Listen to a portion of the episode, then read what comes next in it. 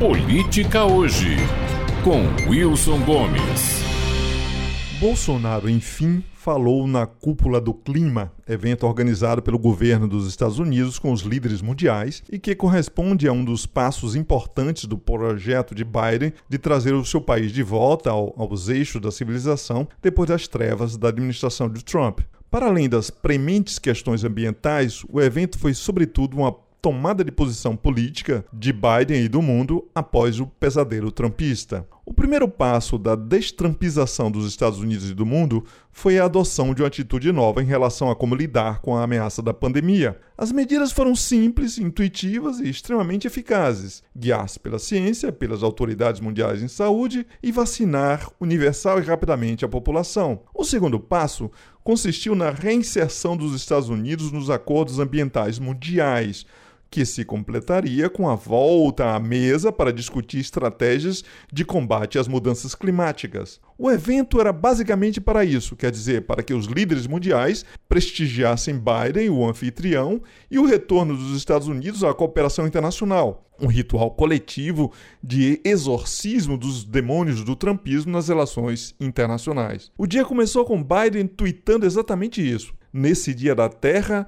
tenho orgulho de dizer Science is back. De todos os convidados se sabia o que esperar, até de Xi Jinping e Vladimir Putin, e todos cumpriram seu papel. A incógnita consistia justamente em saber como se comportaria o último grande Trump da série de líderes de extrema-direita eleitos recentemente no mundo, o singular Jair Bolsonaro. Para Biden, a dupla Bolsonaro-Salles são uma pedra no meio do caminho por representar justamente o suprassumo da agenda de destruição ambiental e de negacionismo da mudança climática que assombraram os Estados Unidos por quatro anos. Bolsonaro Salles são o que restam da agenda das políticas e da visão de mundo de Trump.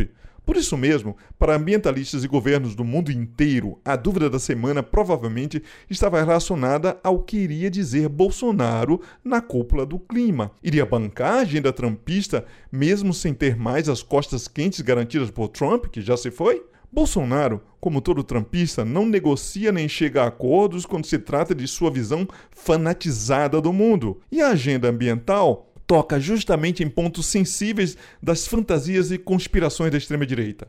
O internacionalismo, pois afinal não há coisa mais global do que mudança climática, as posições progressistas e a convicção de que políticas devem ser guiadas por dados e pesquisa científica. Bolsonaro, como se sabe, é imune a fatos e circunstâncias. Iria se comportar diferentemente no primeiro grande evento mundial de celebração de um mundo pós-Trump? Pois não é que o valentão pediu arrego? O discurso foi insincero. O orador disse um monte de mentiras e meia-verdades, de corar mesmo os mais cínicos. E por fim foi um discurso mal lido, com aquela entonação monocorde de quem ainda não domina a leitura. Mas, convenhamos, foi uma rendição. Parecia um trabalho escolar de ensino médio sobre o meio ambiente. Banal, mas corretinho. Como nós sabemos de que barros são feitos Salles e Bolsonaro, a hipocrisia nos doía aos ouvidos.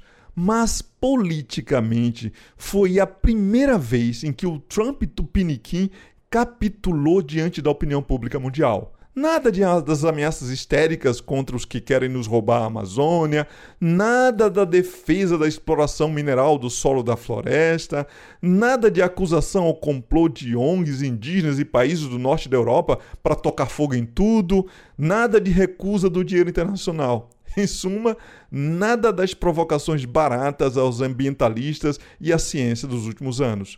Pela primeira vez, Bolsonaro vestiu a roupinha que lhe costuraram, prendeu o fôlego e recitou direitinho o papel que o mundo pós-trampista lhe deu. Sim, Bolsonaro sentiu o golpe e passou recibo.